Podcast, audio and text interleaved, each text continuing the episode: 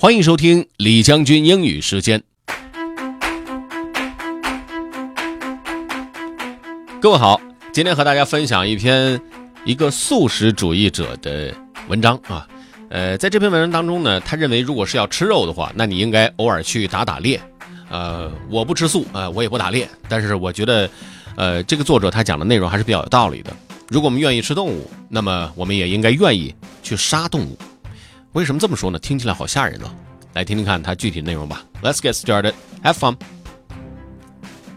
Go Hunting by Steve Pavlina. I think the best way for us to make sure our diets are in line with our morals is to stay connected with the end to end processes that we support through our food choices. For example, if you're a meat eater, then I would strongly recommend that you go hunting once in a while and eat what you kill. I think it's important to have that experience so you can fully appreciate your choices. If you can't personally kill an animal and prepare it for consumption, that would signal a major internal incongruency. So perhaps it would be wise to re-evaluate your food choices. I wouldn't say you need to do this every time you eat meat, but do it at last once a year and stay connected to the process from killing to consuming. For someone who only eats fish, then going fishing would suffice. I see inner congruency as a matter of degree more than essence. Improving the congruency between our values and our decisions is a lifelong process. It's not about achieving perfection. As soon as you complete one step, you may think you've achieved some new level of moral godhood for a while, but shortly thereafter, the next steps will present themselves.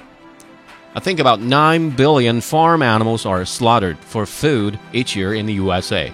I wonder how many of those deaths would occur if the end consumers had to do the killing personally. I think we can all agree that it would be a lot less than 9 billion killings.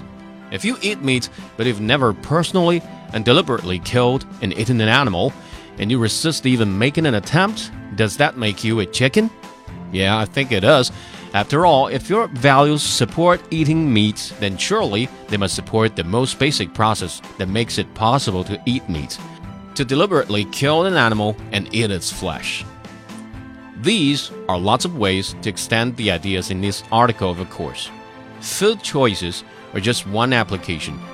The overall point is that if you can't bring yourself to participate in the processes you're supporting right now through your choices, then do you really respect those processes? And if you continue to partake in processes you don't respect, then do you really respect the choices you're making? And if you continue to make choices you don't respect, then do you really respect yourself? When you take steps to increase the congruency between your values and your choices, your self respect increases. And with greater self respect, you're less likely to allow yourself to be trapped in abusive situations, and you're more likely to maintain high standards for your life, both personally and professionally. If your values and your choices are out of sync, it means you don't value yourself. 其实文章作者更大的一个观点呢，就是希望我们能够对自己的行为和选择 负责啊，能够符合我们的道德理念。其实这确实是个比较深奥的哲学话题了。如果想回听本期节目，可以关注重庆之声的微信公众号“重庆之声”，点击品牌进入李将军英语时间就可以了。另外呢，可以在喜马拉雅 FM 上搜索李将军，就可以找着我了。OK，that's all for today. Thanks for listening. This is Generally 李将军，下期节目见。